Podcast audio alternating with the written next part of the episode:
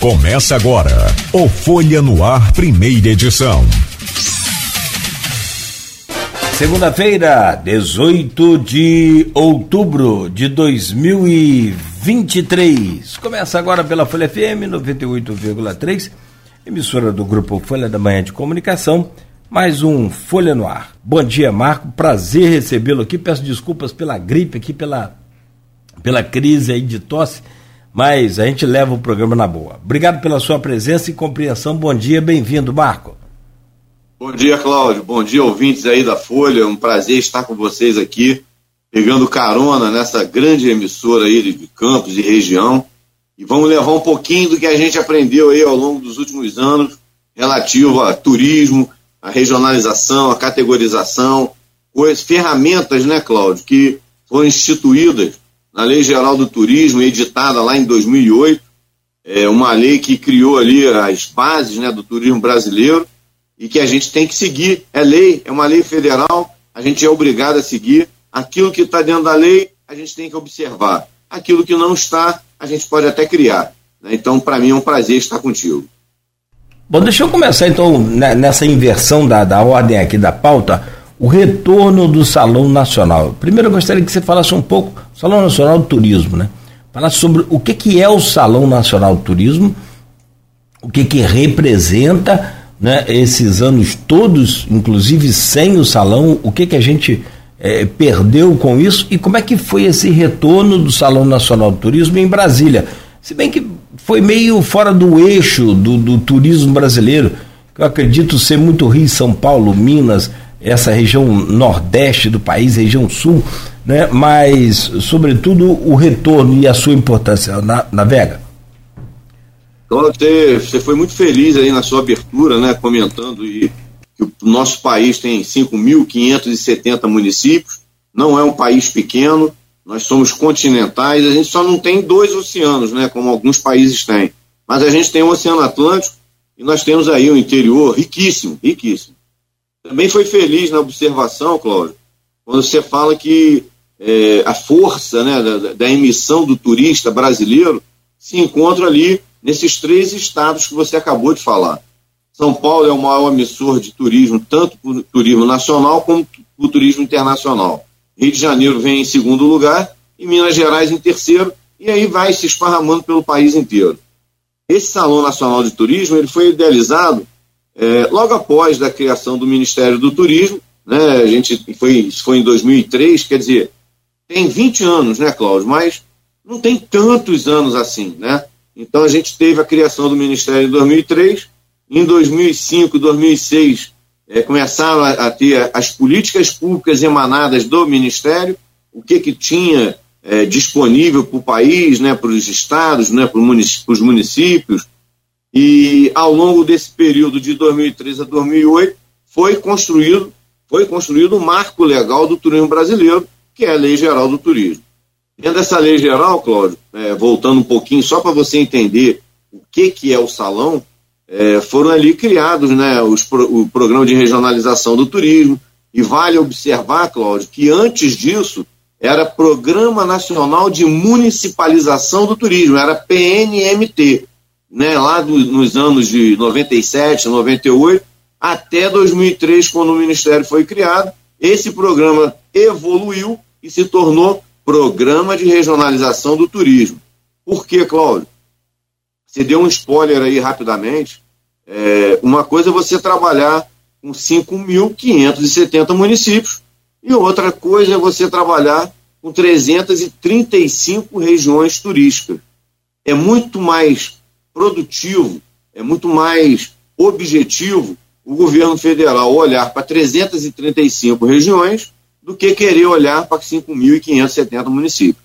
Então, essa história remonta lá atrás, a criação do Salão Nacional, que era a grande oportunidade que o Brasil tinha de estar de forma é, coesa, participando de uma apresentação do, do, do país para o nosso é, consumidor. Quem é o nosso consumidor? É uma pessoa que mora lá em São Paulo, é onde foi realizado, foram realizados todos os salões, né, até 12 anos atrás, e a gente tinha ali a grande oportunidade do Brasil inteiro convergir para São Paulo e mostrar, é, Cláudio, que existe uma campus, que existe uma Macaé, né, que você existe uma São Fidélis, que o Rio Paraíba do Sul passa nessa, nessa região, é, a riqueza que nós temos histórica, né, quer dizer, isso tudo, se você tem e não fala que tem, as pessoas não vão te procurar. Né? Então o salão é para isso, é para você se comunicar com o público final, tá, Cláudio? E aí o público final é quem? Eu, você, aquela pessoa que está programando mais férias, né, que quer comprar um pacote de viagem e quer conhecer é, um novo destino, toda hora tão, estão brotando aí novos destinos, né? E o salão serve exatamente para isso. Mostrar os circuitos, é, circuito da cachaça, circuito de cicloturismo, circuito de canoas havaianas. Aí vocês agora, o Cidenf, né, criou aí o, o Rota do. Como é que é? Rota do Açúcar. Caminhos né? do Açúcar. Quer é. dizer, Caminhos do Açúcar. Cortou, cortou aí. Só um minuto, deixa eu ver se o meu microfone está fechado aqui. É Caminhos do Açúcar. Caminhos do Açúcar. É, não vale, né, não, não, não é produtivo, né, Cláudio? Sim. Você ter um Caminhos do Açúcar, uma, um, uma história né, que remonta lá ao Império, né, é, tudo que foi a riqueza brasileira saía daí das terras de Campos dos Gotacás, de Macaé, dessa região inteira, e a gente tinha essa riqueza, não tem mais naquela expressão que tinha né, antigamente, mas nós temos a história, né, e são mais de 500 anos, né, cara? Então, isso é, é necessário mostrar. E o local de mostrar é dentro de um salão de turismo. Ele é específico para você se comunicar com aquela pessoa, com aquela família. É, às vezes, né, a gente tem visitas de agências de viagem. É, ele não é específico, um salão para você comercializar, é mais para você mostrar. O, lugar de você comercializar é numa Abave, né, aquela grande feira da Bave, né, que voltou ao Rio de Janeiro esse ano. Ano que vem será em Brasília e depois volta para o Rio de Janeiro. Olha como é que o Rio e São Paulo são importantes né, nesse momento. Né? Então o salão é exatamente isso, tá, Cláudio? E essa edição aqui de Brasília, né, como você bem falou aí, ela está trazendo de volta o salão de turismo que fica, ficou 12 anos sem acontecer. Né? Então você tem uma política pública nacional que praticamente dizia que é uma competência do Ministério do Turismo de realizar um evento dessa magnitude, é, nós ficamos meio que cegos, né? Esses 12 anos, né? Então, voltou aqui em Brasília, foi um momento maravilhoso, né? A gente teve aqui é, pessoas do Brasil inteiro, regiões turísticas do Brasil inteiro, é um momento de muito network, né? E nós tivemos algumas comunicações que a gente deve falar ao longo do programa aí.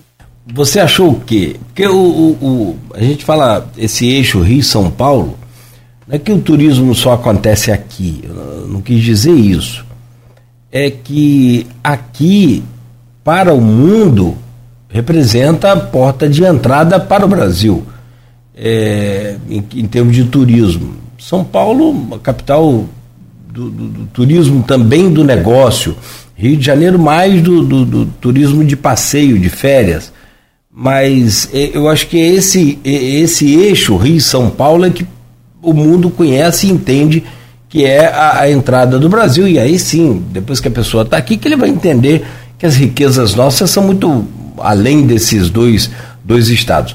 E aí o que, que você, qual a sua impressão que você teve do salão ter sido em Brasília, fora desse eixo? É, já existem, né, Cláudio, algumas iniciativas né, da, das organizações que trabalham o turismo de realizar eventos aqui no Centro-Oeste, né, Brasília, Goiânia. Né, e por quê? Porque em Brasília a gente tem todo o Brasil né, representado. Então a gente, nós nos comunicamos com pessoas que moram em Brasília que são de diversos estados do Brasil. Então a, a promoção ela não é perdida. Você está falando com pessoas do Brasil inteiro.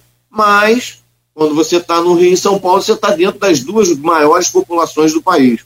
E população, ela remete ao quê? Atrativo, né? É, você tem pessoas que querem viajar para o Brasil inteiro. E a gente usa essa força é, do tamanho da população de São Paulo, que é a maior do Brasil, uma das maiores das Américas, né? A cidade de São Paulo só perde para a cidade do México, né, cara? Então, a gente tem uma população é, fantástica né, naquela cidade e seguindo a, a, os grandes centros é o Rio de Janeiro. Então, é, falando em salão, seria melhor como vai ser né, o salão do ano que vem. Ficou aqui meio na balança, sabe o que é, Cláudio? A gente não sabe se será em São Paulo se será no Rio de Janeiro. Né? E nas conversas internas né, que nós tivemos aqui, é, tem uma manifestação muito forte que o Salão de 2024 será na cidade do Rio de Janeiro. Então, a gente vai ganhar mais um grande evento nacional acontecendo aí no nosso estado. É, a, a gente que é, que é fluminense, né, a gente quer defender que seja aqui, né, tudo aqui. Mas a, a grande realidade é que, falando de ser brasileiro, você colocar um salão desse, por exemplo, em Manaus, você colocar um salão desse em ah, qualquer uma dessas capitais ou, ou cidades dessas que a gente tem aí, no Maranhão, por exemplo, poxa, você tem potencial turístico nesse Brasil aqui que causa inveja aí a qualquer país de primeiro mundo, né? Então, não sei se a, a localização dele interfere no resultado final do salão. É isso que eu quero entender. Claro, né, Cláudio? Uhum. É, a gente tem que, quem tem que tentar mostrar para quem está nos ouvindo que quando você está fazendo um, um, movimento dessa magnitude, né, são milhares de pessoas que se direcionam para o salão, né, e, e, aí você tem que ter um mínimo de infraestrutura. Né, você tem que ter um grande salão, um, um grande espaço, né, um centro de convenções, é, você tem que ter uma rede hoteleira né, muito boa, né, porque são milhares de pessoas do Brasil que vão para o salão para se mostrar. E você tem que ter além disso tudo, mobilidade. Não dá para você trazer o Brasil, aliás, levar o Brasil para Manaus se você não tem conectividade com o resto do Brasil. Então, você levar um salão para São Paulo, você tem conectividade aérea, terrestre, ferroviária, rodoviária, você tem tudo que se direciona para São Paulo, até mesmo pela pelo tamanho daquele estado, pelo tamanho da força econômica que tem. em segundo lugar, vem o Rio de Janeiro, né, Cláudio?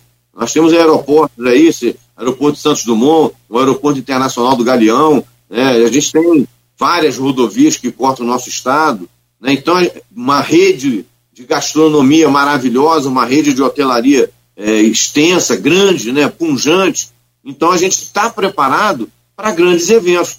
Haja vista Copa do Mundo, né? Jogos Olímpicos, né? isso são grandes é, exemplos de como o Rio de Janeiro está preparado. O nosso trabalho, Cláudio, é nos aproximarmos da cidade do Rio de Janeiro enquanto cidade do Estado né, e fazer essa aproximação render frutos, render benefícios. Chegar no Rio de Janeiro para um, um, turista internacional é quase que uma obrigação. Nós não temos, no interior do estado só tem um aeroporto internacional em Cabo Frio e esse aeroporto ele não tem voos regulares. Né? Então a gente, o voo regular internacional é Galeão. Né? E a gente tem o segundo melhor aeroporto é, regional, que é o Santos Dumont.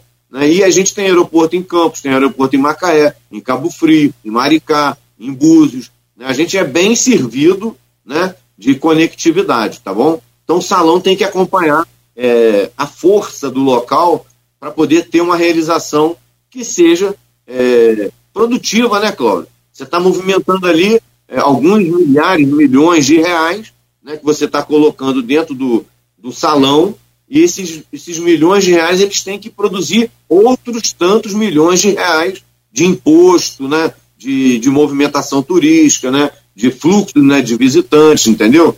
É uma roda, né? Não é um negócio isolado, não.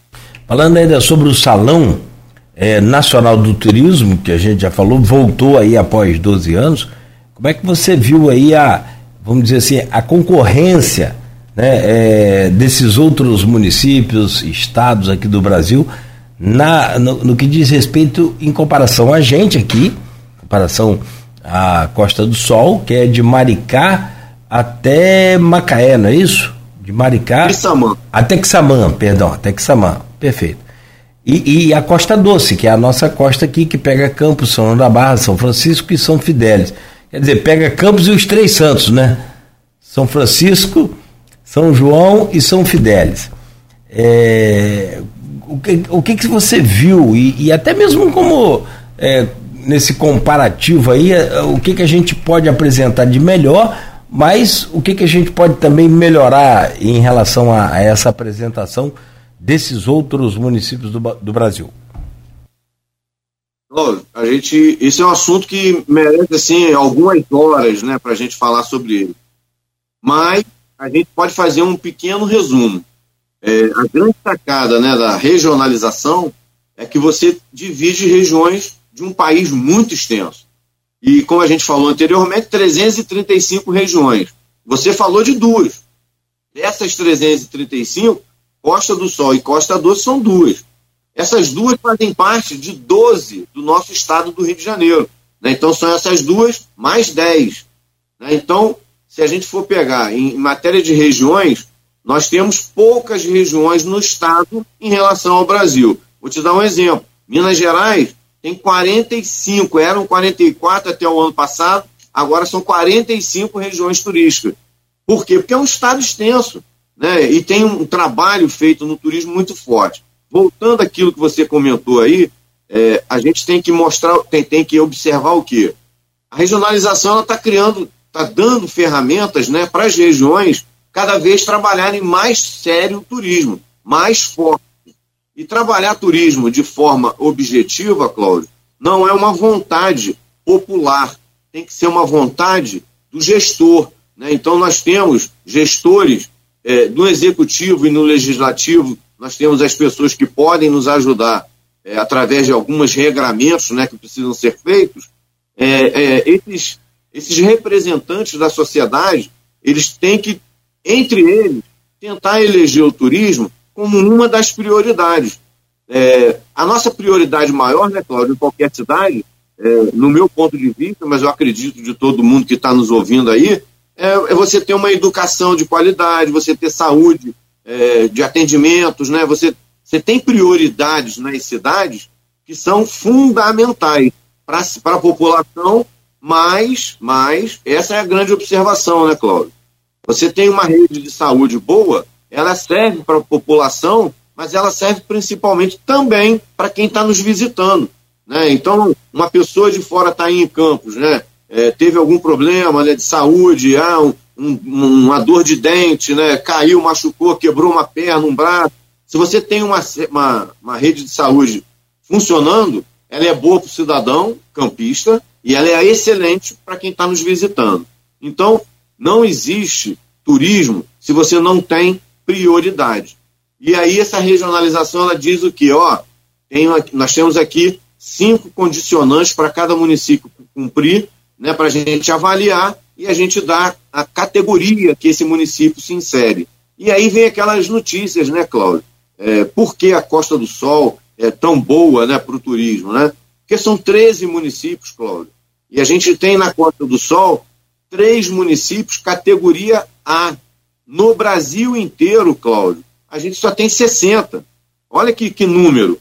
Né? Então, a gente tem meio por, é, 5% dos municípios mais importantes do Brasil estão na Costa do Sol. É um território pequeno. A Costa do Sol começa em Maricá vai até Quissamã. Se a gente for analisar isso no âmbito do Brasil, não é um território grande, mas ele tem municípios dentro do, do, do território que são muito importantes. Além desses três categoria A, que eu posso nomear aqui sem problema nenhum, é Cabo Frio, Búzios e Macaé, nós temos quatro categoria B, Cláudio.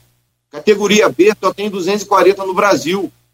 Olha, olha que coisa, bicho. 5.570 só tem 240 B. Esses B, na Costa do Sol, é Saquarema, Araruama, Arraial do Cabo e Rio das Ostras.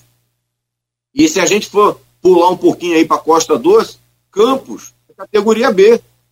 Né? Então, se, o, se o gestor, se as pessoas de Campos, empresários, é, não sabem o tamanho da cidade que eles têm, o Ministério está dizendo: ó, o tamanho de vocês é um dos maiores do Brasil no turismo.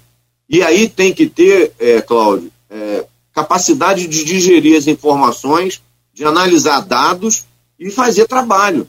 Né? Então, não existe um Trianon nos 5.570 municípios, tem campos.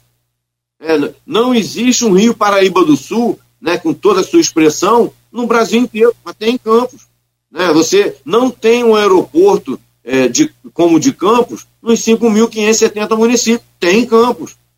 Então está na hora né, da gente botar, na, incutir né, na cabeça dos nossos gestores, né, em todos os, os, os âmbitos, né, para nos ajudarem a dar prioridade a um setor da economia que movimenta 52 atividades econômicas diferentes, Cláudio. A gente, quando fala em turismo, né, na cabeça de quem está de, de quem tá nos ouvindo agora, o turismo não é uma atividade única. Ela é uma reunião de várias atividades diferentes. Aí eu vou citar algumas: hotel, restaurante, agente de viagem, transportador, empresa aérea, empresa de ônibus, é, atrativo turístico, boate, é, entretenimento. Isso tudo faz parte da cadeia do turismo. Né? Ah, você vai mexer com essa cadeia aí, você vai falar de limpeza pública, vai falar de iluminação, vai falar de segurança. Você tem. É isso que você falou, são 52 imediatas, né? Você tem as outras também direto. Eu quero entrar nessa questão do, do da regionalização e da categorização do turismo, para a gente entender, mas antes deixa eu só registrar aqui, você deve ter tido contato com ele e conhece, o Hans Muilart, foi nosso secretário de turismo agora, é, até bem pouco tempo em Campos, e ele acrescentou aqui, corrigiu, ó, além da, da deixa eu olhar o mapa aqui que, te, que você me mandou, além do, rapidamente, além do, do, do, do dos Três Santos e Campos, a Costa Doce tem também a localidade de, Cardoso Moreira. Tá aqui, ó, Cardoso Moreira, bem corrigido. Cardoso Moreira cinco são cinco municípios.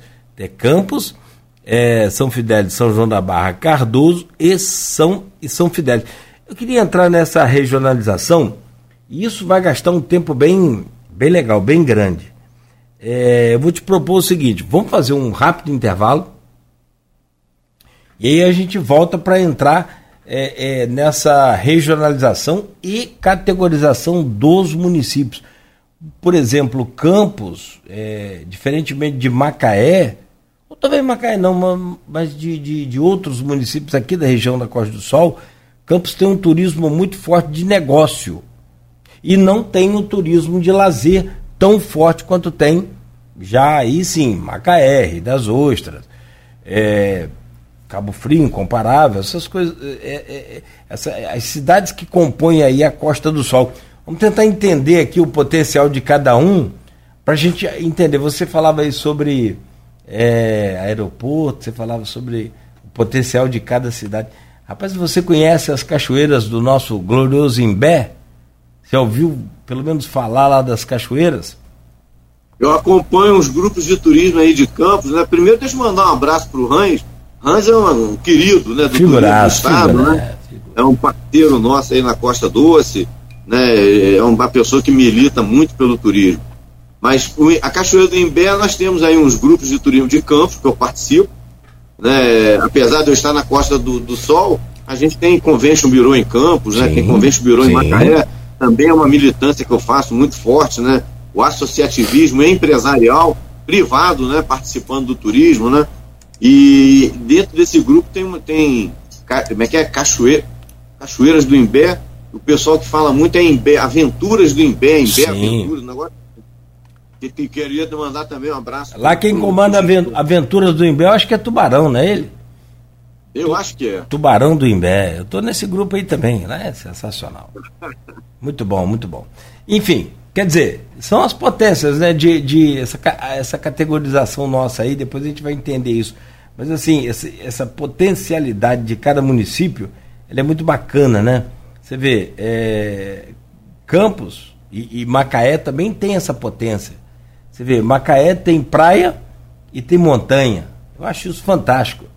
Você vai a, a, a, por exemplo, de Guarapari a Domingos Martins, também é um pulo é muito perto. Você tem praia e você tem serra.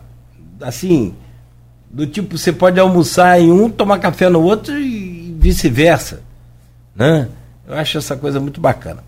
Aí no caso é mais a, a parte geográfica e, e essas potencialidades. Vamos fazer assim, a gente faz essa pausa então, é rápido. Daqui a pouco a gente volta com o Marco da Vega, presidente do Conselho de Turismo da região da Costa do Sol, falando ao vivo aqui com a gente hoje no Folha no Ar.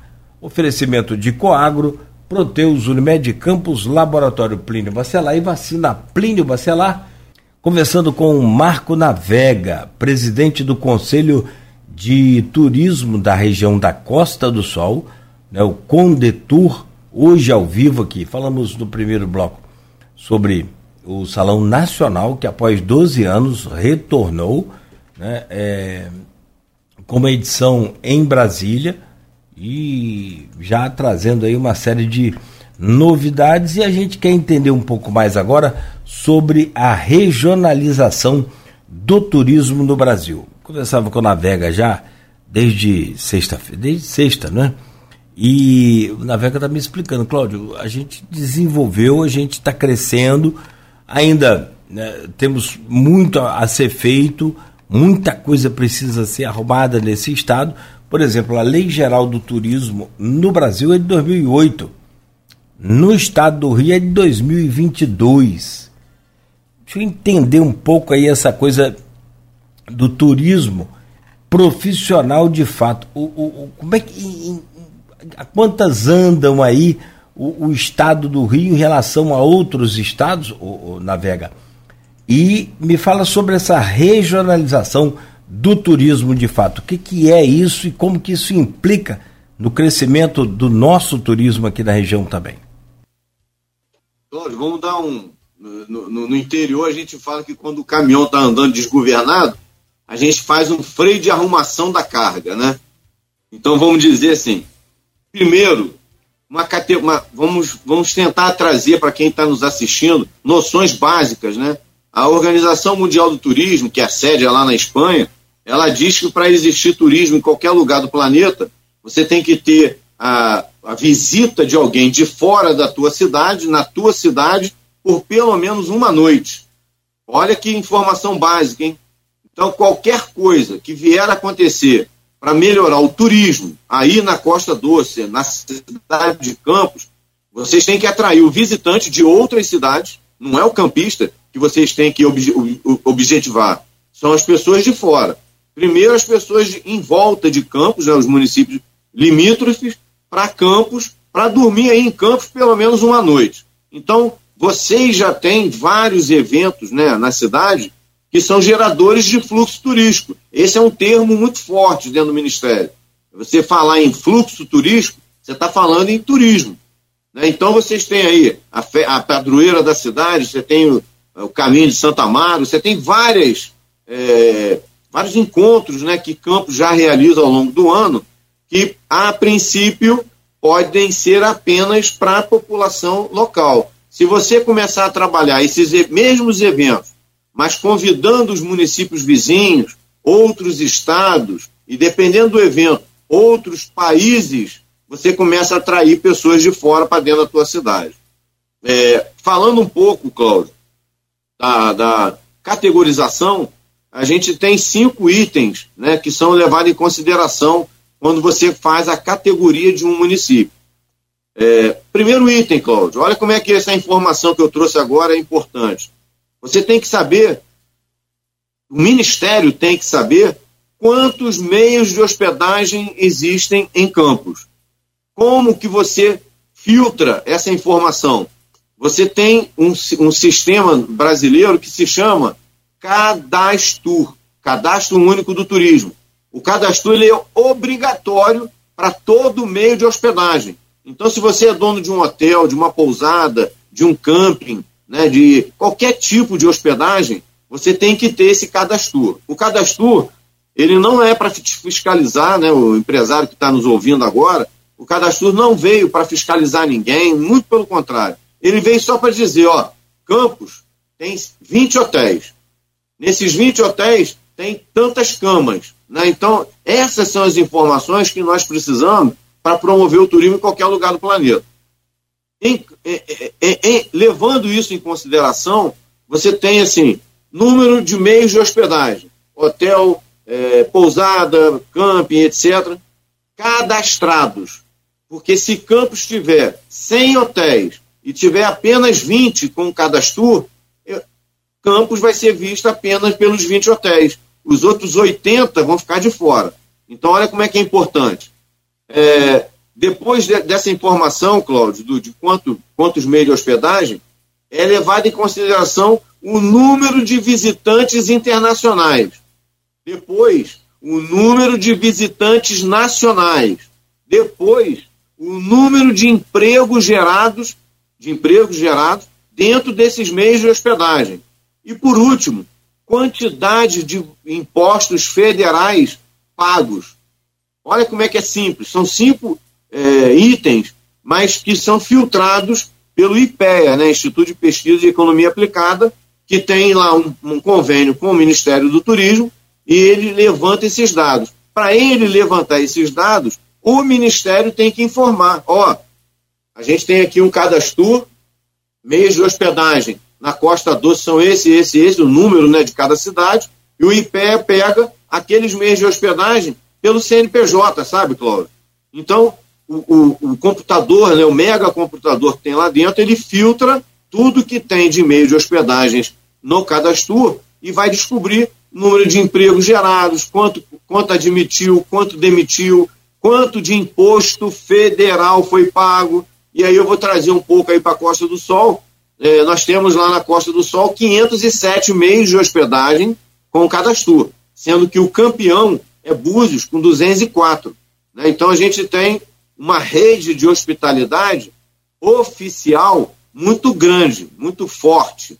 A gente tem que se comparar com o Brasil, né, Cláudio? E aí a gente tem na Costa do Sol essa excelência, né, o número de meios de hospedagem.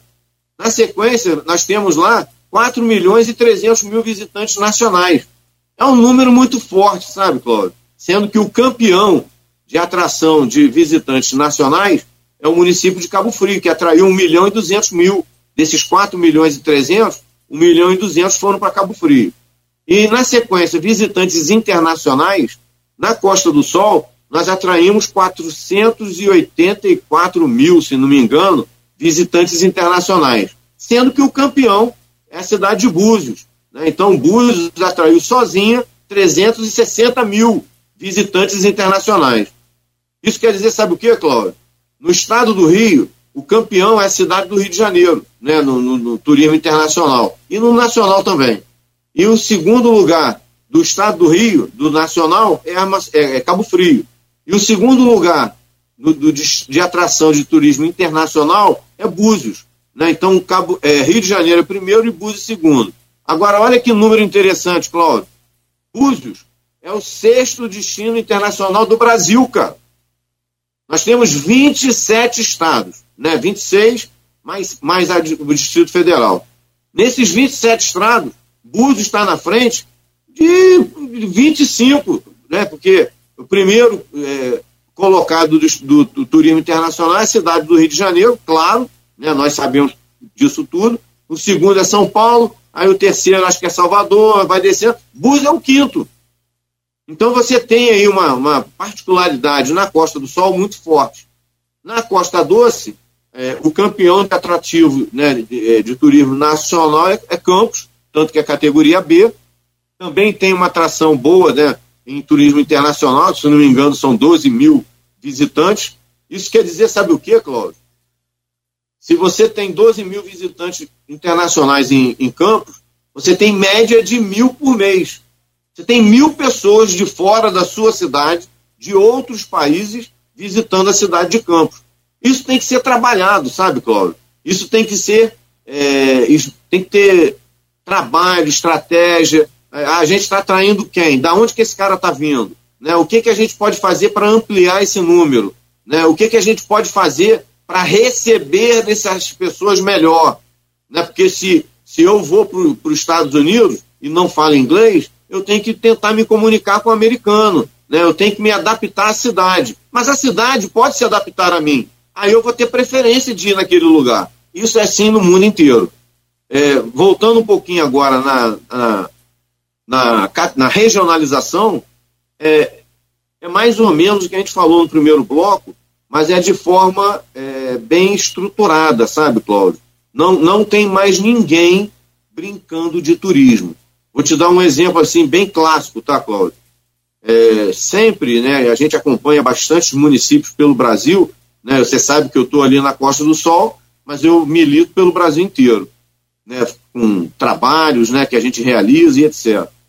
E aí a gente vê o seguinte, cara, em vários lugares do nosso país, o, os, os, os, candidatos né, às prefeituras, depois de eleitos, eles escolhem para ocupar um cargo no turismo alguém que eles é, tiveram de ajuda ao longo da campanha.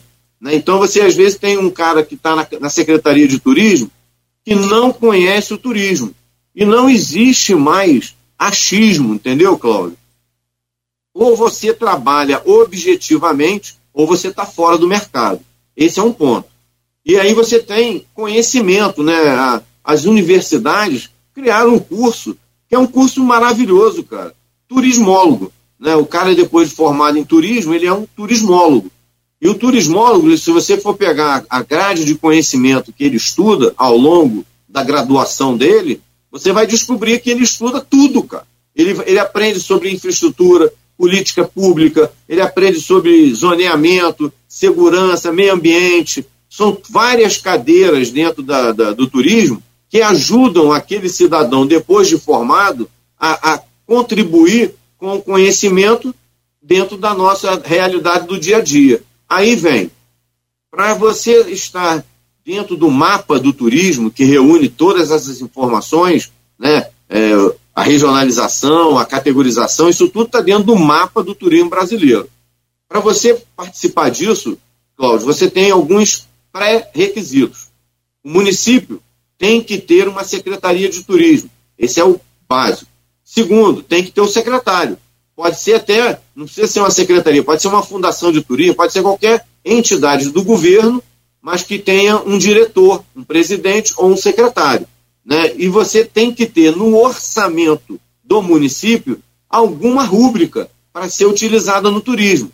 Não basta você dizer que tem é, uma secretaria, tem um secretário, se ele não tem é, é que é gasolina no tanque para ele andar. Né? Então é para isso que serve é, essa regra. E uma outra muito básica, tá, Cláudio? Essa é, é fundamental aí para os nossos ouvintes entenderem que o maior fórum de discussão de turismo em Campos dos Goitacazes se chama Conselho Municipal de Turismo. Meu irmão, isso tem que ser levado a ferro e fogo porque dentro de um conselho, um conselho municipal, você reúne ali dentro as, as representações do município. É, a prefeitura é uma, o convention bureau pode ser outra, né? E, vai, e por aí vai, cara. Você tem associação de hotéis, você tem associação comercial, você tem OAB, isso tudo tem interesse no turismo, todo mundo. E aí você tem um representante dessas organizações reunidas num conselho municipal que vai deliberar, Cláudio, aquilo que é necessário para o turismo daquela cidade continuar crescendo. Se você não tem, é, se você não sabe para onde você ir, para onde você quer ir, qualquer lugar é válido, né? Qualquer caminho é válido. Então, o conselho municipal ele serve para nortear. É, você analisa o ontem, né? Você aplica no hoje e você programa o amanhã. Né? Então, o conselho municipal nada mais é do que você trazer para uma mesa que tem ali 20, né, às vezes você tem 25 entidades né, de uma cidade, essas pessoas estão discutindo o futuro do turismo daquela cidade, mas estão analisando o presente e o passado. Né? Quer dizer, você nunca abandona aquilo que já foi feito, mas você começa a fazer de forma objetiva. E aí, Cláudio, vem a grande, os grandes resultados da regionalização. Outros estados que eram muito menos importantes no turismo do que o Estado do Rio, estão trabalhando. A regionalização ela existe desde 2015. Né? Na verdade, desde 2008 ela já era prevista na, na lei geral, mas com trabalho contundente, bem feito, é desde 2015 para cá. É, no fundo, eles queriam preparar o Brasil para a Copa do Mundo 2014, né? mas não teve muito tempo. Aí começou em 2015. E aí a gente começou a nos reunir enquanto instâncias de governança regional, né, que é as regiões turísticas do, do, do nosso estado, do nosso do Brasil, para poder ter é, efeito aquilo que está dentro da política nacional de turismo, que não é uma política de um, de um partido, essa política é uma política pública de, de trabalho. Ela não é de um partido A, partido B, partido C. Né? O turismo, Cláudio, ele não deve ser tratado de forma partidária. Né? A gente tem que trabalhar de, com ele de forma isonômica. Né? Você tem que ter atores que vão continuar eternamente. Você não faz um hotel para trabalhar quatro anos. Você não constrói um restaurante para trabalhar quatro anos. Né? Então, a, a, o investimento no turismo pela iniciativa privada, ele é eterno. Você faz um hotel para ficar para sempre. É, é, do dono hoje, amanhã do, do, do, descendente dele. Se, se não tiver descendência, aquele empreendimento muda de dono. Né? Aquilo ali tem vida para uma vida inteira. Né? Não é apenas quatro ou no máximo oito anos, como uma vida política. Né?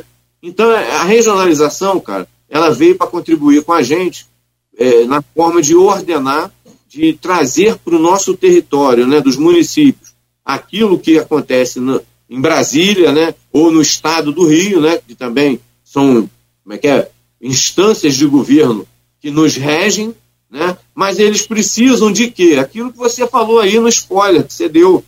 Né, o governo estadual e o governo federal, eles precisam ouvir as nossas demandas municipais e regionais.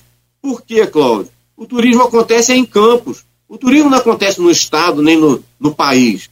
Ele acontece no município, cara. E se você não melhora o município ou a região, você não está melhorando o estado e muito menos o país. Né? Então, é, analisando assim grosseiramente alguns números, você vai tentar entender qual é o momento que a gente se encontra. A gente, no Brasil, nós temos é, 6 milhões de visitantes internacionais há mais de 10 anos, Cláudio. Isso não, não, isso é muito é contraproducente, sabe, cara? A gente tem países, é, um exemplo, Paris, por exemplo, recebe mais de 6 milhões de visitantes. Uma cidade apenas recebe mais de 6 milhões de visitantes. Então a gente tem que fazer o quê? Análise. É, o México, né, no, na década, no, como é que é, no, no, há 20 anos atrás, o México recebia é, 6 milhões de visitantes no país inteiro. Hoje o México recebe 32 milhões, cara. O que, que o México fez? Ele inventou a roda, ele, o que, que fez? Ele começou a trabalhar de forma objetiva e profissional, né? É, é, conversando com, a, com, as regiões, né? conversando com, com, com, as cidades, né? com os municípios, né? eles construíram o México de hoje em menos de 20 anos, 20 anos eles cresceram 600%. Isso, Cláudio, não existe crescimento no turismo se não houverem investimentos financeiros, não só investimentos né, é, na, na parte de você formar pessoas, mas principalmente na parte financeira. E o nosso país era muito tímido, cara, até, até quatro anos atrás muito tímido no investimento. E aí, uma das, uma das notícias que a gente teve aqui em Brasília, né, ontem, numa reunião nacional né, da, das regiões turísticas, é que vão vir investimentos poupudos né, para ser dividido com as regiões turísticas. De que forma, Cláudio? É, as 334 regiões hoje do Brasil, 120 estão legalizadas. Aliás, desculpa, 120 estavam legalizadas até um ano atrás. Agora são 170. Né? Então a gente ampliou bastante o número de regiões 100% formalizadas. Esses recursos que foram anunciados aqui ontem, e que eu não vou me atrever a falar, porque existe um, um número X e existe um número Y. Né? O, a estrutura do Ministério, as equipes né, que trabalham dentro do Ministério, lançaram esse número Y, que pode virar o, o, o número X dependendo da nossa Câmara Federal, do Senado Federal. Né? É um processo que vai passar agora dentro da LDO, que está sendo votada amanhã, terça-feira. Né? Então, lei de diretrizes orçamentárias do Brasil vão ser votadas amanhã né, na Câmara Federal e tem lá as propostas do nosso Ministério do Turismo.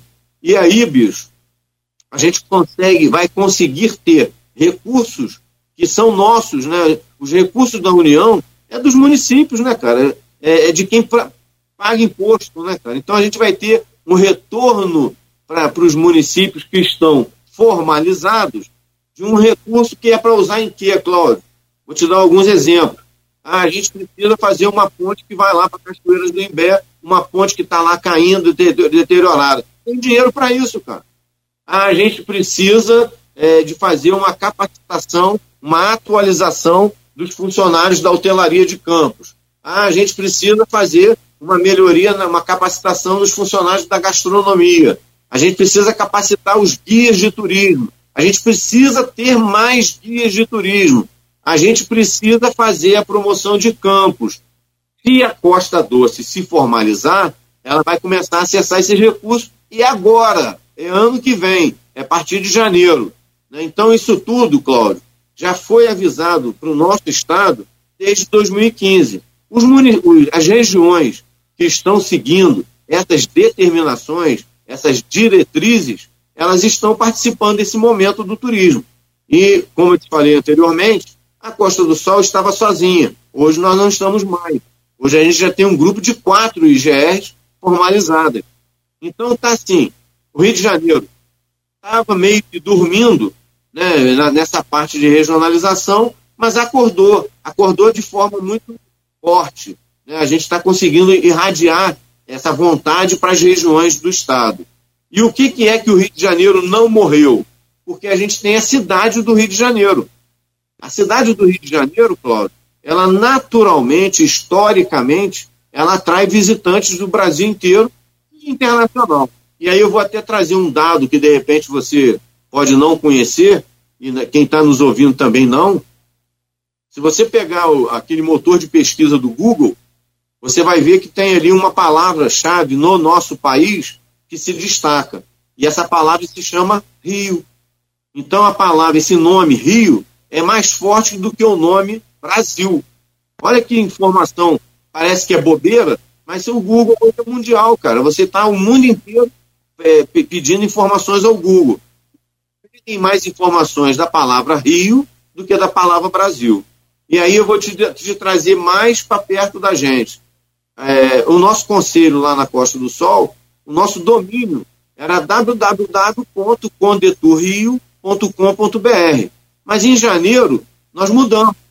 É, nós mudamos agora em janeiro desse ano 2023 e nós adotamos um novo, uma nova terminologia www.costadosol.rio.br. Então esse ponto Rio, Cláudio, Olha que detalhe interessante. Quando a gente fez essa alteração, o site, ele sofreu algumas reformas, não sei o quê, mas era o mesmo site quando era condetur.com.br. Meu irmão, de fevereiro foi quando a gente lançou o site. Até maio, até junho, mais ou menos, nós tivemos mais visitas no site dos Estados Unidos do que de brasileiro, cara. Olha que coisa que não dá para entender. Como é que a gente tem que é, usar a modernidade, né? É, usar aí a força da internet, né? Para nosso favor e não contra a gente, né? Então, esses são pequenos exemplos do que a Costa Doce precisa fazer para também seguir nesse caminho né, de prosperidade, né, de, de, de captar recursos, né, é, se preparar para o mundo do turismo. Né? Então, Campos sozinho existe? Existe. Mas a Costa Doce precisa se formalizar. Né? E se, se não se formalizar, perde o, o, a grande virada de chave que, que as políticas públicas nacionais e agora a política pública estadual e em breve eh, as políticas públicas municipais estão trazendo para o turismo. Sabe por quê, Cláudio? Quando a lei geral foi editada, ela prevê dentro da lei geral lá brasileira, né, de 2008, ela prevê que os estados também façam a sua legislação. Então, como eu te falei, o Rio só fez o ano passado. Porra, mas graças a Deus fez. Né? Por quê? Minas fez, é, em 2008 saiu a federal, em 2010 saiu a estadual de Minas. Em 2011 teve uma alteração numa lei estadual de São Paulo. Eles já tinham, antes da Lei Geral do Turismo, São Paulo já tinha uma lei regrando o turismo. E aí quer dizer, sabe o que, Cláudio? Vou te dar esses dois exemplos, mas tem vários outros né, do, do, do Brasil. Minas tem lá uma, um, um 0,01% do ICM do Estado é dividido nas regiões turísticas. São Paulo tem um ICMS turístico. É meio por cento, cara. É dinheiro que você nem calcula. Cara. Né? Então, aquele imposto que é pago lá em São Paulo, meio por cento retorna para as cidades que querem trabalhar o turismo. E essa é uma grande sacada da categorização, tá, Cláudio? Você pode entrar no mapa do turismo agora, a qualquer momento. Antigamente era a cada dois anos. Agora, o município tem lá, o conselho municipal, tem um secretário, tem dinheiro, tem tem tá, tá funcionando, ele já entra no mapa, né? E, e antigamente não entrava, né? Demorava dois anos. E, e o, o que que acontece quando você tem os municípios seguindo essa determinação? O, estado, o município cresce, a região cresce, o estado cresce, o Brasil cresce. E, e essa, essa, esse pedido né, da lei geral federal para os estados se formalizarem, o Rio de Janeiro seguiu agora. Mas também tem lá na lei federal, Cláudio, uma sugestão para todos os municípios do Brasil criarem a sua legislação específica. Por quê, Cláudio? Campo pode ter algum gargalo no turismo que precisa ser tratado dentro de uma lei. Né? Então, a lei, depois de editada, ela pode ajudar o município de Campos. Vou te dar mais um exemplo do que, que é isso. A gente tem na construção grandes municípios, né? É, turísticos, grandes. E a gente tem problemas de, de grande fluxo de turismo para uma cidade que às vezes é pequena. Esse problema ele vai existir quando você começa a trabalhar de forma organizada, você começa a atrair cada vez mais visitantes. Você não tem uma regra, ah, o ônibus de turismo para entrar aqui tem que entrar e vai lá no hotel, o passageiro desembarca, o ônibus vai se direcionar para o estacionamento público, né, para não atrapalhar a mobilidade da cidade. Ah, o ônibus grande, ele entra na cidade, mas ele não pode circular por dentro do município, porque o município não tem capacidade para receber ônibus grande.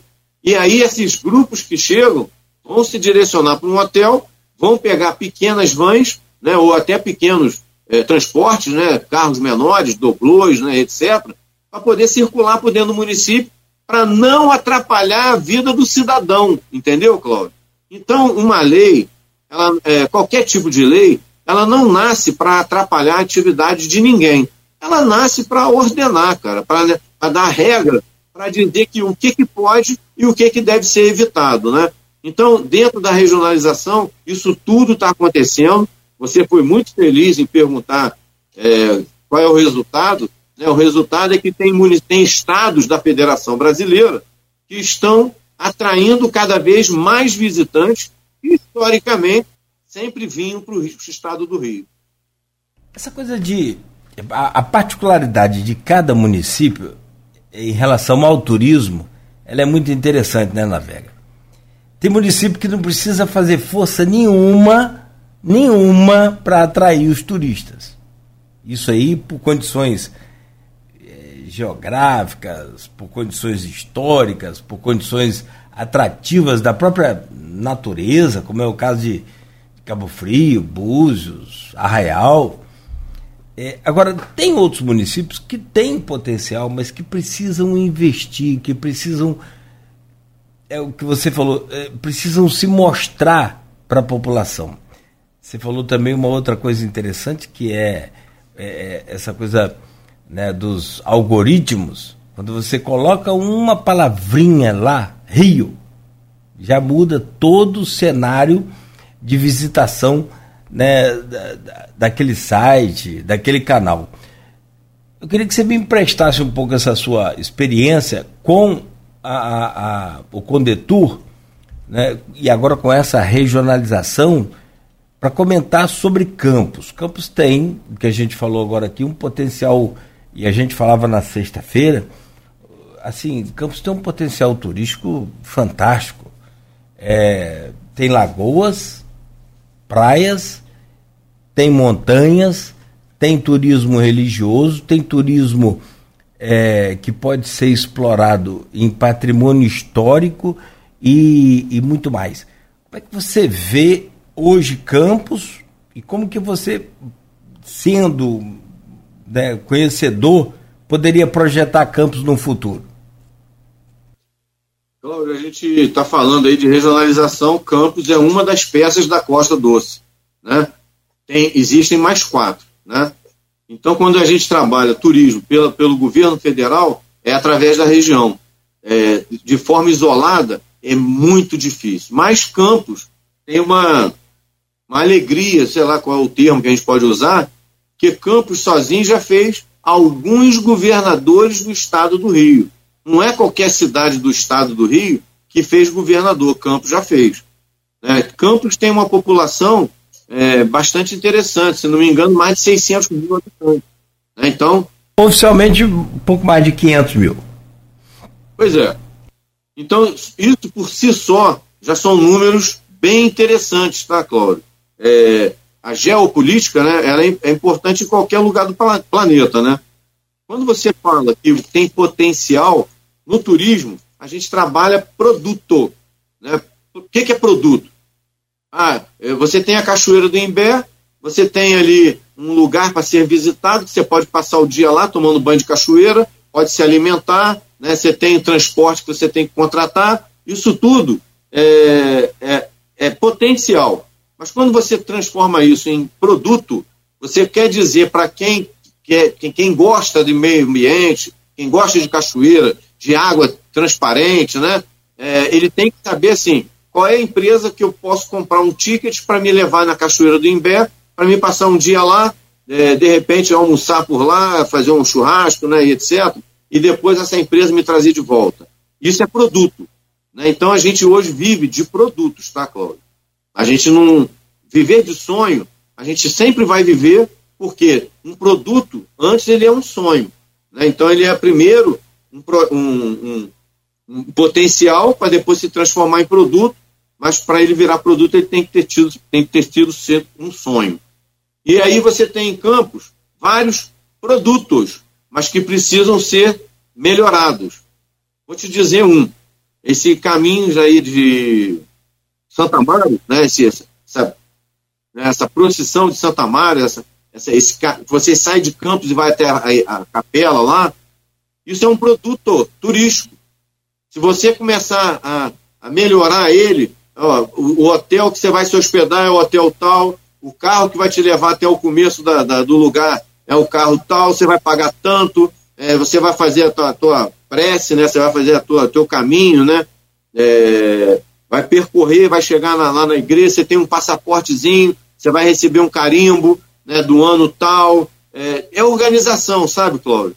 E aí o, o, Romero, né, aquele o devoto do santo, e às vezes não é nem devoto do santo, mas ele quer ter essa experiência, ele vai pagar um, um transporte do Rio para Campos, vai se hospedar no hotel, vai fazer ali a romaria dele, vai carimbar o passaporte dele, vai voltar no hotel, vai sair à noite para jantar no restaurante, para ir numa boate, para ir no, sei lá, no, cinema, num show lá no Trianon. Isso é o turismo. Né? Você faz uma atividade de, diuturna, depois você tem uma atividade noturna, né? É, e o equipamento que você se hospeda, na maioria das vezes, preferido é hotel. Mas você pode se hospedar em pousada, né? você pode se hospedar em camping. Então, isso tudo, cara, gravita em torno de uma proposta. Campos tem diversas, tá, Cláudio? Mas, se eu puder sugerir aí para quem está nos assistindo, né, a gente tem que formalizar essa região turística urgente. Né? Não dá para ficar mais tempo. Né? Então, se fosse uma região turística de inexpressiva, eu ia ficar quieto, cara. Não ia, né? Ah, os municípios não têm uma, uma categorização boa, né? Mas aí na sua região, em Campos, Campos é categoria B, é o polo né, regional. E você tem quatro municípios categoria C. É uma região, é uma região muito boa para se trabalhar. Né? Então você tem Campos, São Francisco, cara. Nós vamos entrar aí daqui a pouco para falar do, Geoparque. Você vai ver que tem coisas em São Francisco que só tem em São Francisco. Tem coisas em São João da Barra que só tem em São João da Barra. Tem outras coisas, né, geossítios, em Campos que só tem em Campos. Então, é, Cláudio, a gente tem que se organizar, temos que nos planejar e temos que ter ajuda. No começo, cara, é, é, de uma prefeitura, de um estado, ou até mesmo da União, é, se a região estiver formalizada, ela já sinalizou, ó, Estado do Rio, a Costa Doce está formalizada, tá? A gente tem aqui no CNPJ, nós temos um estatuto, é, temos eleições aqui a cada dois anos, três anos, não sei qual é o período que vocês vão adotar, né? e a gente tem pessoas trabalhando o turismo de forma regional. Sabe por quê, Cláudio? Olha que informação, às vezes é simples, mas o ouvinte tem que entender.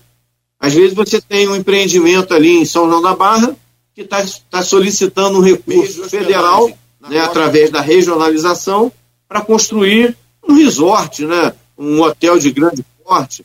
E aí é, esse, esse pedido, quando é feito através da regionalização, passa pelo Conselho Municipal e passa pelo Conselho Regional. Aí, você em São João da Barra aprovou lá que o empresário XYZ vai fazer lá um grande investimento com dinheiro público federal. Mas quando chega no Conselho Regional, o Conselho vai olhar e vai falar assim, meu amigo, dá para você mudar o lugar que você vai fazer o seu empreendimento? porque já tem um outro investimento sendo feito. Então, o Conselho Regional ele serve para anular né, os problemas e, e, e para fortalecer as oportunidades. É através de um conselho que olha a região que você é, indica o investimento X num tal lugar, investimento Y no outro. E outra coisa, Cláudio, que é sério né, dentro do turismo. Os municípios de uma região, eles não são guerreiros entre eles. Eles são complementares. O que tem lá é uma coisa, Campos é outra, sabe que é? São João da Barra é outra. Mas a reunião dessas opções é que torna a Costa Doce um destino a ser visitado. Entendeu? Não, é, essa coisa de concorrer, você tem que concorrer depois que a casa está cheia, né? Você vai atrair um, vai atrair outro. Porque se eu vou viajar, me hospedo em São Francisco, custa nada querer conhecer Campos, 50 quilômetros. Ah, mas eu vou conhecer também São João da Barra, por que não? Né? Então, é, a concorrência tem que existir no sentido de ofertar qualidade. Quanto mais qualidade, mais é, é, é, visitado você vai ser. E aí vem essa questão. Você falou muito bem aí sobre é, a, Campos, Campos é uma potência, mas é uma potência sem um produto explorado como a, a caminhada de Santa Mara, por exemplo, né? e outras coisas que a gente tem aqui, que a gente conhece, mas é, é preciso montar um, um, um atrativo para aquilo que a gente tem. Né? E não só mostrar, mas mostrar e montar uma infraestrutura para aquilo. É, você vê, Campos ficou sem secretaria de turismo um tempão. Agora, governo Vladimir que voltou por uma pressão até do, do próprio Divar Chagas, que é presidente da CDL, né? E aí sim o, o Hans assumiu, mas já saiu também, já não é mais. Aí é aquela questão de política aí, nós não vamos entrar nessa praia. Ah, quem está aqui, sabe quem? Mandou um bom dia aqui no, na, na, no, no Face. Rafaela Machado. Quer falar sobre ela? A Rafaela é uma surpresa que Campos está trazendo para gente, né, cara? Mandar um beijo para ela, prazer estar com você aqui, Rafaela, nos ouvindo. A Rafaela assumiu agora, recentemente, foi eleita né, presidente do Costa Doce Convention e Visitor Bureau. É uma entidade privada, né, sem fins lucrativos, e ela está lá emprestando todo o conhecimento que ela carrega né, na vida dela para melhorar uma região. Esse Convention Bureau, que são entidades privadas, né, está é, se propondo a ser um, um convênio de uma região inteira, dos cinco municípios. Isso já acontece em outros lugares do Brasil, né, né Cláudio? E ela está aí capitaneando esse processo. É uma historia, historiadora, né, que, que a gente tem um carinho enorme, é, até admiração, né, porque o que ela fala né, nos podcasts que ela faz, que ela realiza, né, nas pegadas né, que, ela, que ela tira aí da, da cidade de Campos, é um grande exemplo, Cláudio de uma pessoa que está imbuída em fazer o turismo de uma cidade acontecer. Então ela está num papel, né, Rafaela, muito interessante de mostrar os pontos né, históricos né, que tem aí em Campos, né, em toda a região. Ela, ela abrange a sociedade de uma forma geral. é uma pessoa que a gente vai roubar de campos, tá? Em breve nós vamos roubar ela daí, tá? Pois já tem uma dificuldade danada para aparecer essas pessoas aqui, você ainda vai me roubar. Ela é de. Ela é de Niterói, né? É, deixa ela aqui com a gente. Você também é de Niterói? Natural de Niterói. Ah, tá aqui, beleza. É isso mesmo, bem que você falou. É, é. Agora tem outro aqui que você não vai roubar, não. Henrique da Hora, deixou aqui, ó, uma, uma pergunta para você. Conhece o professor Henrique da Hora? Rapaz, se tem uma. A gente participa juntos do Líder Norte Fluminense. Se tem uma coisa que, que o Líder Norte trouxe para toda a região, é esse famoso marketing de relacionamento. Eu só conheci o Henrique porque eu entrei no, no Líder Norte Fluminense. E o Henrique também só me conheceu porque a gente está junto lá dentro. E aí a gente tem aquelas gratas surpresas quando você começa a participar de um fórum no âmbito regional, a gente tem aquelas gratas surpresas de conhecer pessoas da integridade do Henrique e do, do potencial que esse cara coloca em tudo que ele faz. Né? Então ele está emprestando também o conhecimento dele né, e tudo que ele vem realizando ao longo da vida profissional dele para melhorar uma região inteira. Né? Nós não estamos preocupados em melhorar o nosso quadrado, não. A gente quer melhorar todos os quadrados, porque se todos eles melhorarem, Cláudio, a gente melhora junto. Não dá para a gente continuar é com alguns índices que a gente está analisando lá no Líder Norte e que o Henrique, de forma muito profissional e muito objetiva, está nos ajudando a mudar em relação à, região. E a Rafaela também, né, entrou lá junto com a gente agora no Líder Norte, também está contribuindo. É, é, esse processo de ganha-ganha, a gente tem que aprender a lidar mais com isso, ganha-ganha. É, para você ganhar, eu não preciso perder. Ou para eu ganhar, você não precisa perder. Podemos ganhar nós dois. Acho que a gente implanta esse sistema, a gente vai dar certo. Mas o Henrique te pergunta aqui. Tem uma ideia, Dora, aproveitando, pegando uma carona no que você acabou de falar, o Convention Bureau ele nasce com essa grande finalidade. Né? Então você tem numa cidade vários hotéis, vários restaurantes. E em muitas vezes, não sei se é a realidade de campo, mas em muitos lugares, um hotel considera o outro hotel um concorrente. Um restaurante acha que o restaurante do lado é concorrente. Não é, cara. Nossa maior concorrente está fora de Campos. Então, o empresário de Campos tem que olhar e falar assim: ó, a gente, o nosso primeiro desafio é trazer um visitante para a nossa cidade. Depois que ele vier para cá, nosso maior desafio é receber esse cara cada vez melhor. E ele vai escolher o hotel que ele quer, o restaurante que ele quer. Não somos nós que vamos escolher o visitante. É o visitante que vai nos escolher, entendeu, Cláudio? E para você fazer isso de forma profissional e duradoura, tem que ter esses empresários sentando, sentando numa mesa e fazendo o quê? Tem um grupo de gastronomia, um grupo de hotelaria, é, tem que saber fazer aqueles eventos geradores de fluxo, né? Vamos fazer um festival gastronômico, né? Vamos fazer um encontro aqui da hotelaria, né? Vamos trazer é, fabricantes de roupa de cama, de TV, é, pessoas que vivem da hotelaria para discutir campos. É isso que faz o associativismo crescer. Dentro do CDL, na associação comercial, né, em qualquer lugar, é assim que faz a entidade crescer. A, a Rafaela já colocou aqui, ó. É, eu falei que ela é niteroense, ela colocou aqui, ó. Porém, campista por adoção e coração.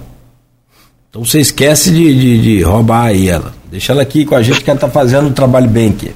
Já tem você aí, cara, pelo amor de Deus. Gostaria de questionar o gigante Navega sobre o desenvolvimento do turismo. Esse é o Henrique da Hora. Tenho a impressão que há expectativa do poder público para que os empresários protagonizem o desenvolvimento. E os empresários têm expectativa do contrário. Verifico que fica um esperando o outro e nada ocorre. Como é que é essa dinâmica entre os operadores de turismo e o poder público? É tipo assim, isso aí é culpa do, é de fulano, isso é culpa de Bertano. É o tal da culpa. E que ninguém cresce enquanto fica se buscando um culpado, né? Olha, olha, olha a observação e a pergunta do Henrique, né? Esse cara é iluminado, né? Obrigado pela pergunta, Henrique. Primeiro, cara, a gente não consegue mudar nada do passado. Esquece. Passado é passado. Né? A gente pode hoje tentar planejar o futuro. Pode. Não quer dizer que vai conseguir. Mas as iniciativas de aproximação, elas têm que ser fundamentadas, né? Então você tem que ter iniciativa privada de um lado e o poder público, olha o nome, poder público. Quem foi eleito, Cláudio, para governar campo foi o prefeito. Ele não é um eleito da unanimidade, é um eleito da maioria. A maioria dos cidadãos de Campos escolheram o prefeito. O prefeito, ele tem que, acabou a eleição, foi eleito, ele vai governar para quem votou nele e para quem não votou. Né? A cidade só cresce se tiver sinergia, se o prefeito atender às demandas de todo mundo. Esse é um ponto. A escolha de um secretário, você foi aí feliz na, na sua observação, é feito pelo prefeito. Um secretário, ele não tem autonomia. O secretário é o representante do prefeito. Ele tem que fazer aquilo que o prefeito quer, mas o secretário nasceu para ouvir a comunidade, ouvir a sociedade, tanto a sociedade civil quanto a sociedade empresarial, né, e levar essas demandas para dentro da prefeitura. Essa sinergia, Cláudio, ela acontece de forma muito forte dentro de um conselho municipal de turismo. Né? Então, o, o secretário de turismo senta e vai ouvir ali os players, né? os atores do turismo local. E ali é que nascem as famosas políticas públicas. Né? É, dizer que, o, que um governo é antagônico né, à iniciativa privada ou à sociedade, isso é absurdo, né, cara? Isso não existe. Né? O governo ele é a representação de uma sociedade. Né? Então, se o governo escuta a sociedade, consegue produzir mais e melhor. É, ah, o governo só olha em aumentar imposto. Não. É, o combustível do governo é o imposto que ele consegue arrecadar.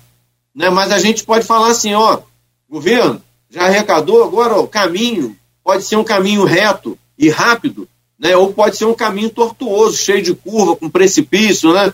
Então, é, essa sinergia entre o público e o privado tem que existir, Cláudio. Não é o Navega que está falando isso, tá, Henrique? Não é o Navega, não. Isso é da vida. A vida é assim. E se a política tem um negócio que eu admiro, é que você consegue reunir várias pessoas com o mesmo pensamento para eleger um vereador, né? várias pessoas com o mesmo pensamento para eleger um prefeito, para eleger um governador, para eleger, um, eleger um presidente da República. Né? Então a gente tem que andar de mãos dadas com a política e de mãos dadas com o governo. Quem é da iniciativa privada precisa disso. Né? É simples, tá? Mas é difícil de você exercitar. E tem que. É um negócio que eu falo para todo mundo, né, Cláudio, que o que fez, o que aconteceu de errado, esquece, pessoal. Não fica remoendo coisas do passado. Olha para frente, pô. Vamos construir. É, a política pública de turismo, Cláudio, ela vem sofrendo transformações. A gente não tinha ministério. Antes de 2003, não existia. Né? Então, o Brasil não é da agora, são mais de 500 anos, cara. Né? Então, a gente vem evoluindo. Outra coisa, cara, a gente, há 20, sei lá, 20 e poucos anos atrás, a gente não tinha uma internet tão forte como tem hoje, cara. Então, a gente tem que se aliar à modernidade. Não dá para você sentar em cima do, do banquinho né, e ficar achando que só o seu banco é o que é o importante. Né? Você tem que começar a olhar para as disrupturas. E nisso Henrique tem feito aí é, pro, progressos né, para dentro do, dos jovens, né, os garotos que estão aí é, se formando, né, se graduando, que são as startups, né, cara? Então você tem meninos, meninos de 18, de 20 anos, que estão achando soluções eletrônicas para os velhos de 60 e de 70.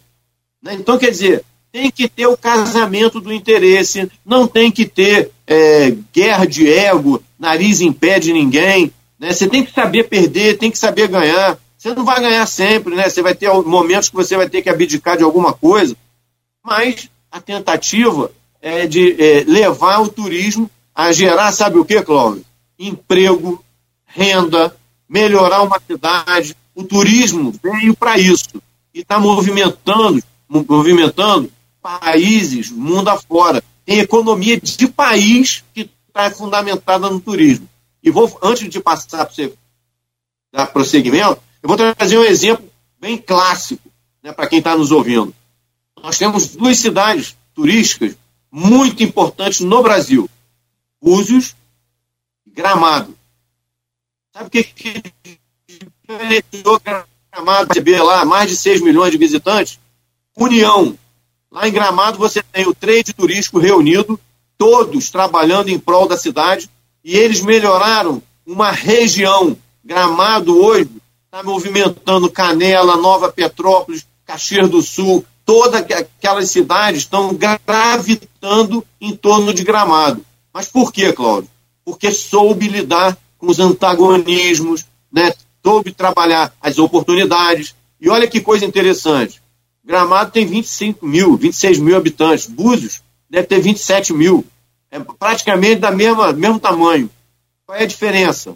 Lá no século passado, em 1980, por aí, Gramado não tinha essa expressão que ela tinha. Búzios já tinha.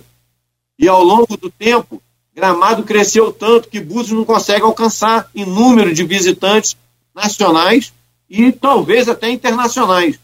Então, olha como é que uma, uma união das pessoas, né, das organizações, transforma um território. Gramado hoje, Cláudio, é, o trade turístico lá, ele elege prefeito, ele elege vereadores, ele não elege pela força do dinheiro, ele elege pela força da representação, do que, que eles estão fazendo para melhorar o destino deles. Tem diferença? Tem, né, Cláudio? Gramado você tem uma, uma história né, da formação, da colonização daquela região feita por italianos e alemães. Né? Búzios é diferente, né, cara? E a gente tem um outro exemplo que é aqui muito perto da gente, que é a Serra ali de, do Espírito Santo, Domingo Martins, Leão, Alemão. Vai lá visitar que você vai ver. Eles não têm, é, não é um lugar assim, esplendoroso, mas eles fizeram várias ações nas regiões que está transformando isso em visitante. Vai lá em Domingo Martins e pergunta se o turismo é importante. Até o menininho de rua vai te falar que é importante, porque a vida dele leva dinheiro para dentro de casa que ajuda a mãe, que ajuda o pai. O pai trabalha no hotel, a mãe trabalha no restaurante. Né? Olha como é que é importante você trabalhar a cadeia toda, né? Te dar um exemplo, eu morei em Marataízes, década de 90. Pra você ter ideia, ali estava começando a acontecer. É isso que você falou, eles transformaram o pouco que tinha no muito que tem hoje. Eu ficava ali quase sempre no, no mesmo hotel e não era muito demorado para a gente, não. Duas vezes por mês, uma vez por mês. Meu, meu nome estava lá na, na pelada do, do, do, time do hotel quase que sempre, o pessoal me ligava, é pertinho. Né? É, hoje eu não consigo ficar hospedado nesse hotel mais. A diária é 1.200. então, assim, Olha que evolução fantástica, cara. Olha que coisa extraordinária. Né? Tem, tem, tem a, o, valor agregado, tem uma série de, de fatores. E o hotel tá lindo. Eu estou falando aqui é Pousada dos Pinhos. Não estou nem me referindo a, a Eco da Floresta, nem esses resorts aí não. Aqui, nós precisamos virar essa chave para é, é, a implantação do Geoparque em Macaé pela Unesco. São 8h43. É, vamos direto então, só para a gente fechar, para não, não atrasar aqui e também não atrasar a sua agenda aí hoje em Brasília. Marco da Vega, me diga o que, que é, primeiro, o, o Geoparque. É, o, como é que, que funciona toda essa estrutura e então, por que, que esse Geoparque vai ser instalado em, em Geoparque Mundial, tá? É, e por que, que vai ser instalado em Macaé? Vou, vou, vou tentar mostrar aqui, mas vou falar e mostrando uma figura. Esse aqui é o um mapa, é a logomarca do Geoparque. Né? Então você tem ali o continente africano e o continente brasileiro. Isso, lá atrás, alguns milhões de anos atrás, esses dois continentes eram juntos. E o que, que aconteceu foi a grande Pandeia, né, que separa, separou os dois continentes. E nós temos na nossa costa aí do estado do Rio nós temos exemplares de geossítios que remetem ao continente africano. O que tem aqui no nosso continente tem lá no continente africano. O petróleo que está aqui na nossa região também está lá na costa da África. A rocha que tem aqui é a rocha que tem lá. Né? E tem assim, o recuo do mar gerou aí é, o Parque Nacional da Restinga de Jurubatiba, né, que é um recuo do mar. Né? Você tem aí as falésias de São Francisco, né? quer dizer, o, o, continente ele subiu né, na, na, nesse choque né, de, de camadas né, da Terra, o continente ali em São Francisco subiu e criou aquela falésia. E o, o, uma parte do continente ficou lá embaixo ao nível do mar. É, você tem é, ilhas, né, você tem cavernas, grutas, rochas, né, geossítios, né, são é, lugares que você pode estudar a história do planeta Terra. E na nossa região isso é muito forte. E aí o Geoparque trouxe para a gente, Cláudio, uma, um outro desafio, porque ele é composto por 13 municípios da Costa do Sol e três municípios da Costa Doce, né, que é São Francisco do Tabapuana, é, Campos e São João da Barra, junto com os 13 municípios aqui de baixo. Quem são os 13 aqui de baixo? Maricá, Saquarema, Araruama, São Pedro da Aldeia, Iguala Grande, Cabo Frio, Arraial do Cabo, Casimiro, Rio das Ostras, Macaé, Carapebus e Quissamã. Né? Quando você reúne esses 16 municípios, você tem ali o Geoparque Costões e Lagunas do Rio de Janeiro. É, esse geoparque, cara, ele foi, foi idealizado por uma professora doutora da UFRJ, a professora Kátia Mansur. Né? Ela é uma cidadã madalenense, né? natural de Santa Maria Madalena, mora lá em Niterói e, e é professora lá na UFRJ, no Fundão. É uma geóloga famosa, mundialmente conhecida, tem vários estudos que ela desenvolveu. Mas o principal, que é um estudo que ela está desenvolvendo para a vida dela e para nossas vidas, é o Geoparque, né? E aí no Geoparque ela trabalha desde 2009, né? Eu conheci ela numa oportunidade lá em Macaé, num, num, num evento que ela foi mostrar o Geoparque, e dali para cá eu acompanho ela desde de, daquela época.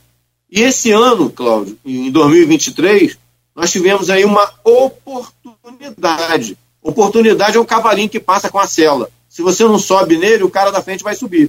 Né? Então a gente é, subiu nesse cavalinho e tamo, ainda estamos é, andando na trajetória de tornar o Geoparque ser reconhecido como um Geoparque Mundial da Unesco.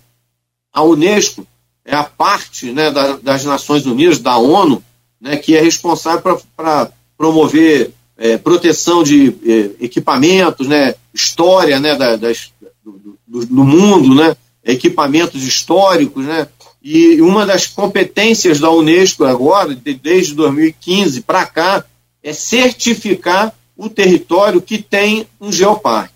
Trazendo isso aqui para dentro da gente, a sede da Unesco é em Paris né, e a sede da ONU em Nova York. É, trazendo isso aqui para a nossa região, se o nosso projeto de geoparque Costões e Lagunas for aceito pela Unesco no ano que vem, nós passamos a ser o sexto geoparque do Brasil. Né? E olha que número interessante, Cláudio. A gente só tinha um geoparque no Brasil até três anos atrás. Só tinha um, que é o do Seridó, lá no Nordeste. Nos últimos três anos, nós já tivemos a, a, a, mais agregado, mais quatro. Todos quatro aqui na região do Sul. Rio Grande do Sul, Santa Catarina e etc. E o nosso, se vier a, ser reconhecido no ano que vem, ele passa a ser o sexto do Brasil, o primeiro do estado do Rio e o primeiro da região sudeste. Né? Então, ele tem uma importância mundial, mas principalmente regional. Em relação ao mundo, os geoparques mundiais hoje são 195. Né? Nós passaremos a ser os 196. O que, que isso traz para a gente? Primeiro, um, um orgulho enorme de saber que nós temos a história do planeta Terra na cara da gente, na porta da nossa casa, né? É, outra coisa, né, Cláudio? O Geoparque ele não é uma unidade de conservação como um parque nacional, né, como uma rede biológica, né? É, rede biológica você não pode nem ter pessoas entrando. Parque nacional ele tem uma gestão que tem ali estudo de impacto também. Não é qualquer pessoa que entra no parque nacional. Né? Você pode querer entrar com a melhor das intenções, mas você tem uma regra para entrar, é, de repente não pode entrar um número X de pessoas. O Geoparque não, cara, é completamente diferente. O Geoparque é para preservar as estruturas que existem na nossa região. Segundo, se você olhar no mapa aqui na logomarca, você vai ver que tem um ser humano, né? Esse ser humano está ali no meio. Né? Então ele quer dizer o quê? É, o Geoparque ele também nasceu para colocar na cabeça da, do cidadão, do residente, a importância que nós temos na, na parte de geologia para o mundo. E aí o, o, nosso cidadão passa a entender, poxa, que legal, A falésia lá em São Francisco, a falésia, cara, tem pessoas aqui do nosso estado e de São Paulo que pegam um avião e vão conhecer as falésias lá no Nordeste. A gente tem aqui, cara. A gente precisa falar que tem, como é que é, como é que chega, né? E para isso o Geoparque veio, né? E vai ser reconhecido. Eu sou muito, eu tenho muita força no pensamento, sabe, Cláudio? A gente consegue mover é, pedras no caminho se a gente fluir o pensamento, todo mundo para a mesma, mesma causa. E a gente está conseguindo isso. E quando você falou que o Geoparque é em Macaé, é porque esse Geoparque, para ser reconhecido lá na Unesco, ele está usando a nossa identidade jurídica, Cláudio, do Conselho de Turismo da Costa do Sol. Olha como é que é importante, cara, você, quando trabalhar, trabalhar de forma profissional. Nós criamos a, o Conselho por uma determinação da Lei Geral do Turismo. E agora nós vamos ser o berço de um geoparque mundial, cara. Porque tem a instância formalizada. Então a gente precisa né, é, tirar um pouco as diferenças de lado, é, quebrar essas, essas movimentações político-partidária. Né? O Geoparque ele não é de ninguém, é de todo mundo. É, ele também nasce para melhorar o investimento local. Nós vamos começar a receber, Cláudio, é, depois de aprovado, é, recursos da própria ONU, de grandes empresas mundiais que precisam fazer alguma compensação, vão fazer através da gente. E a gente vai ter 16 sedes. Nós vamos ter uma sede do Geoparque em cada município.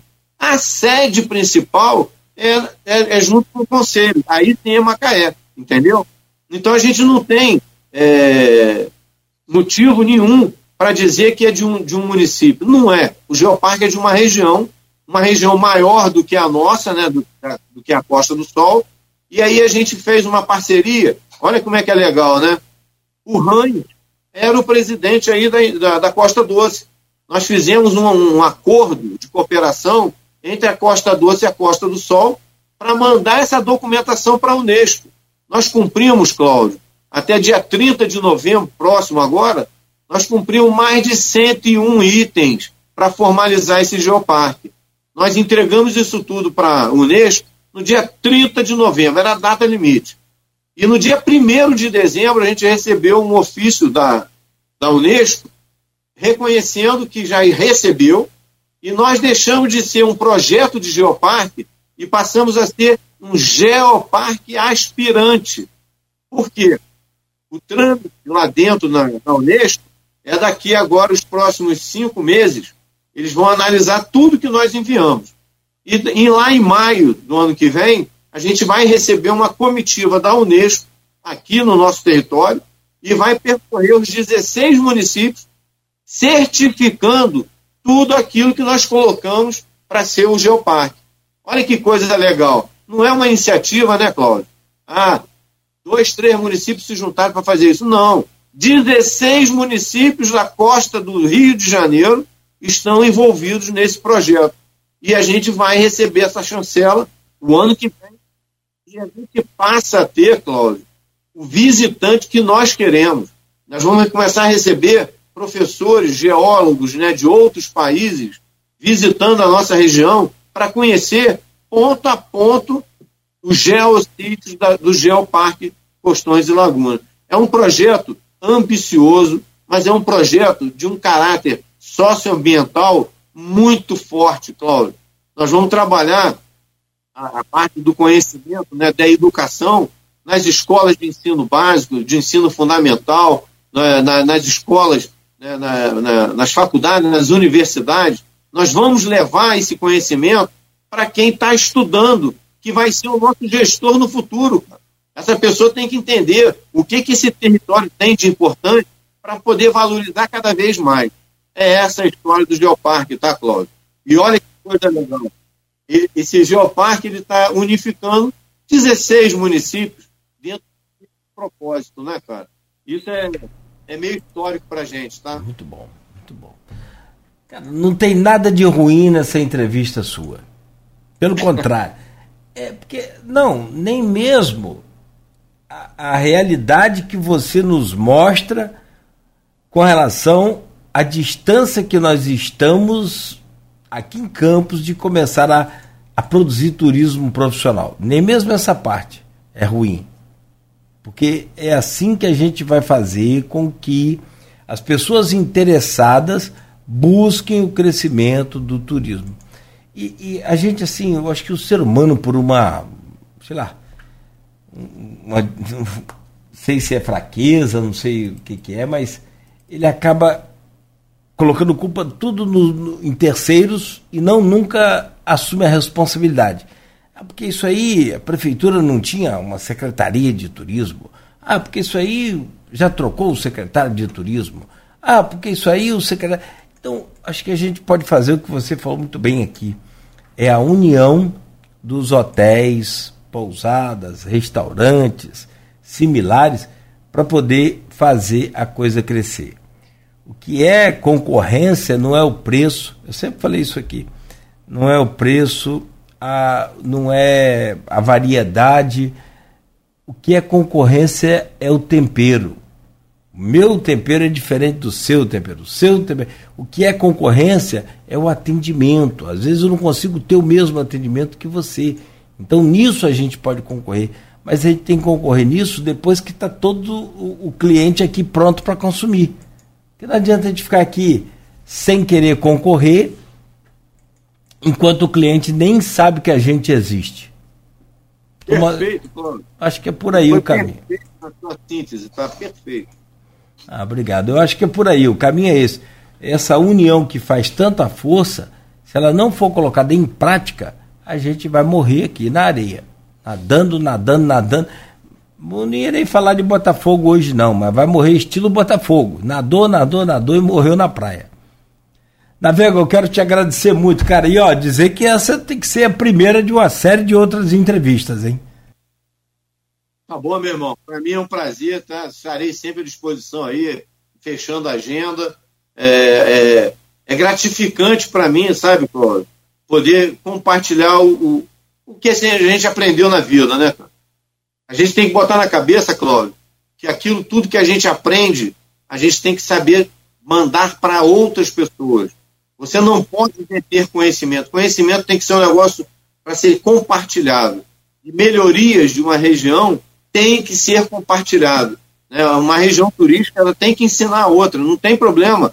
A gente tem que aprender. Tem coisas em campos que eu vou aprender, mas tem coisas que você pode levar a ensinar. Né? Então, a arte do bem viver é você saber ensinar e aprender. E fazer aquilo que você ensina, né, cara? Tem gente que fala que vão fazer isso, mas faz outra coisa completamente diferente. Não, não, sensacional. Acho que a sua passagem por aqui ficou marcada, importante pra gente. Vamos repetir.